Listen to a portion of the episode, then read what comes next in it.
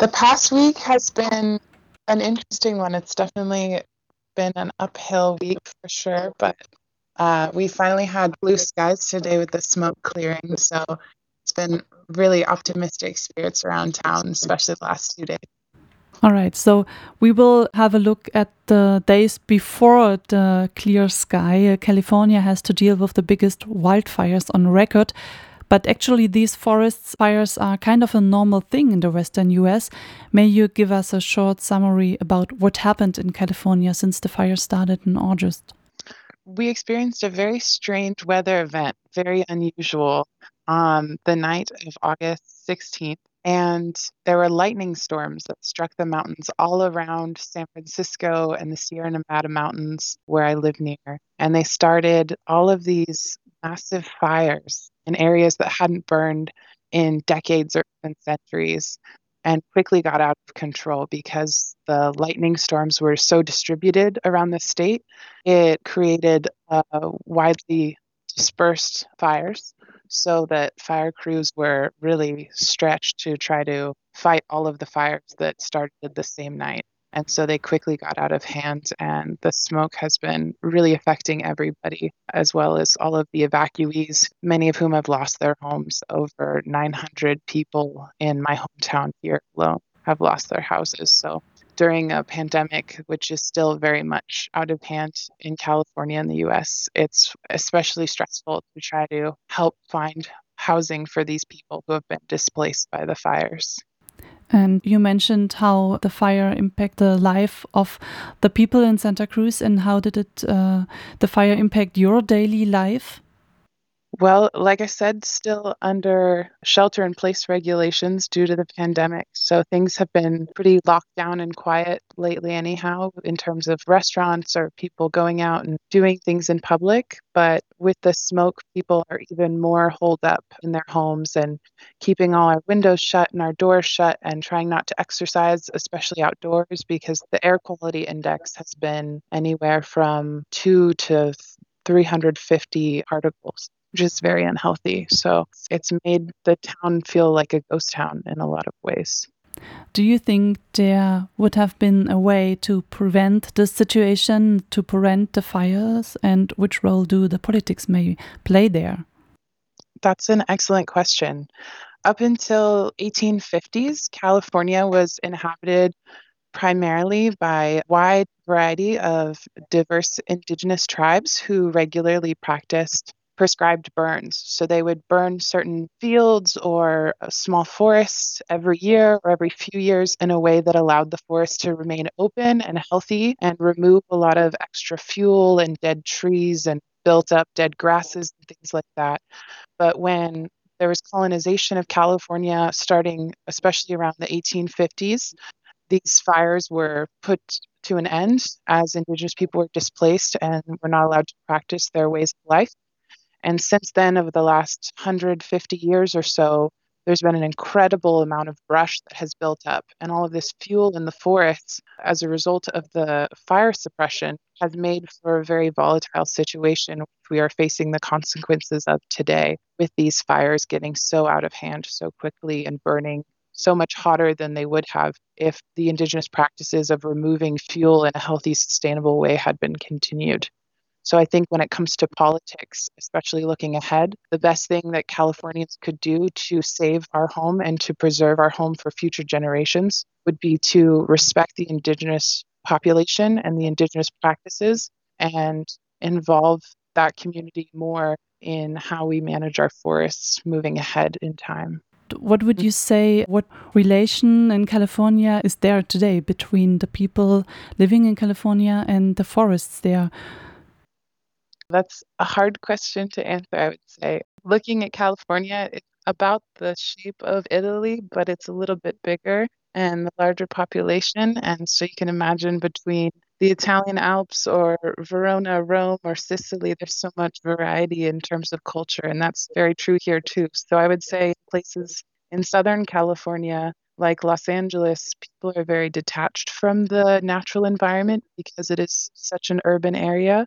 Whereas along the coast or in the mountains, or especially in the rural northern California, people are very connected to the land because they're surrounded by more wilderness than people and a lot of places that have never been inhabited by anyone except indigenous cultures. So it definitely has a lot of variety there.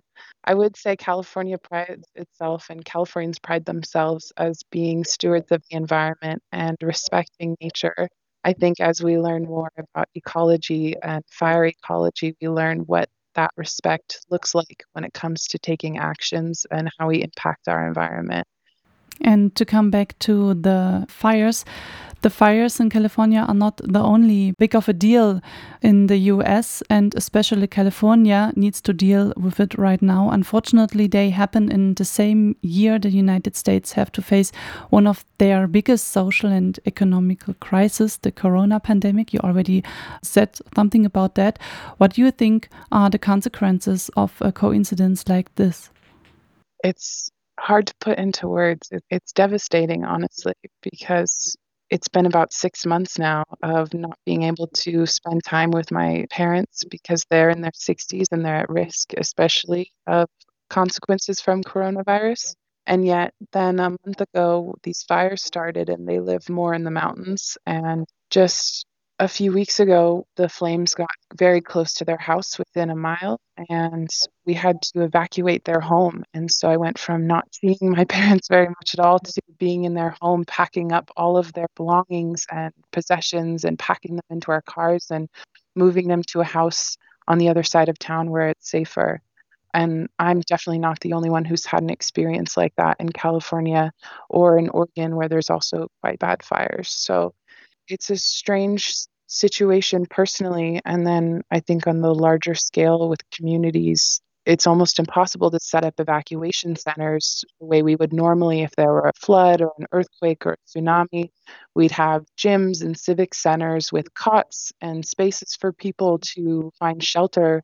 But because this incredibly transmittable virus is still so rampant in the United States and in California, where it's quite populated, we can't have that. And so people have been incredibly resilient and resourceful and have found ways to stay on farms out in rural areas or sleep in their cars for weeks at a time or county fairgrounds where they have open space and fields have people staying there but it's a very bizarre thing to be wearing a mask not only to protect yourself against a deadly virus but also from incredibly high particulate smoke in the air the fires they happen right before the big US presidential elections.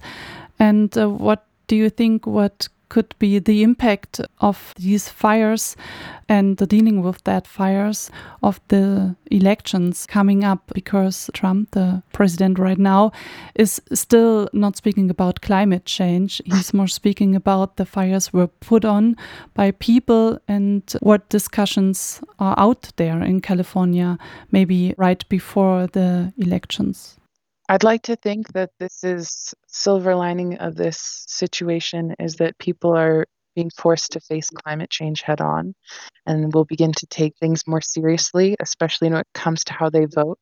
California is a fairly progressive state, and it's definitely our votes go towards the Democrat or the more progressive option in every election. I'm hoping that the rest of the country watching us and experiencing the smoke that's traveled allegedly, I read today, all the way to Europe now, but I hope that the rest of the country watching California suffer through this realize that we're not alone and they're not alone, and we need to recognize the severity of climate change now because we can't keep putting off things another four years of the current administration who is incredibly ignorant when it comes to scientific matters. It's very hard to watch. And uh, maybe to come back to the actual situation uh, with the fires, you already mentioned that today finally there's a blue sky again in Santa Cruz, and 91% of the fires around Santa Cruz are declared as contained as of now. But uh, this is not the case for whole California. What are your expectations for the coming weeks? I think that as the fire here in Santa Cruz and the fire that is north of San Francisco becomes more contained, then those fire crews can go work on the larger fires that are still 30% or less contained, 80% or less contained. So that should help speed up containment. But it is important for Californians to remember that we are at the very beginning of fire season. Typically, fire season is September, October. We're not used to this starting in mid August the way it has. And we've seen in a few past years fires raging well into Christmas time in December. So I think we need to all stay vigilant and do what we can to help out our fire crews and hope for the best, I suppose.